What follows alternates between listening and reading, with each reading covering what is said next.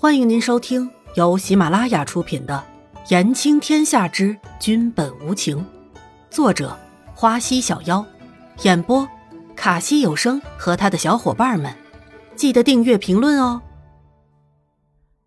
第九十一集，在想什么？你，云仙散人被伊嫣然的话气得反击不了了，看到一旁安闲喝茶的南宫离尘，就心生一计。转身就对伊嫣然说道：“哼，你这个臭丫头，我叫南宫把你娶进门，叫那个皇宫活活把你给闷死。”南宫离尘怎么也没有想到云仙散人会说出这种话来，只是看着伊嫣然的表情，也没有发表自己的意见。伊嫣然可是真的没有想到云仙散人会说出这种话来。再看看当事人，南宫离尘是一脸看好戏的样子。老头，你的坏心思是不会实现的。我是个不折不扣的大贵人，南宫离尘可是无福消受的。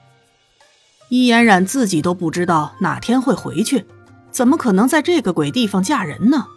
再说，人家可是有男朋友的，虽然现在不在自己的身边而已。哼，贵人，我看你就是个野丫头嘛。云仙散人很不客气的嘲笑着伊嫣然。老头，你不要不相信嘛。是清风道长说的，是吧，道长？伊嫣然说完，神秘的朝着清风道长眨了一下眼。清风道长镇静的样子，只是抿嘴笑笑，点点头，算是默许了伊嫣然的话。云仙散人还想要说什么的时候，哼，师傅，嫣然是我的妹妹，我会管教便是。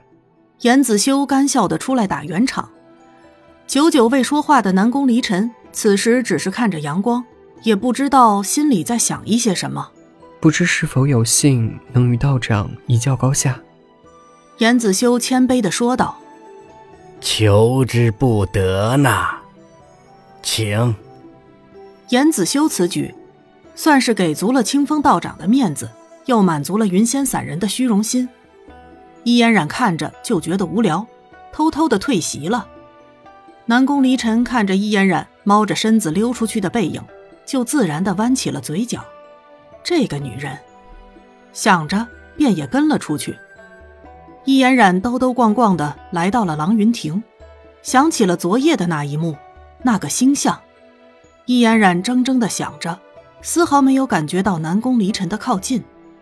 女人，你在想些什么呢？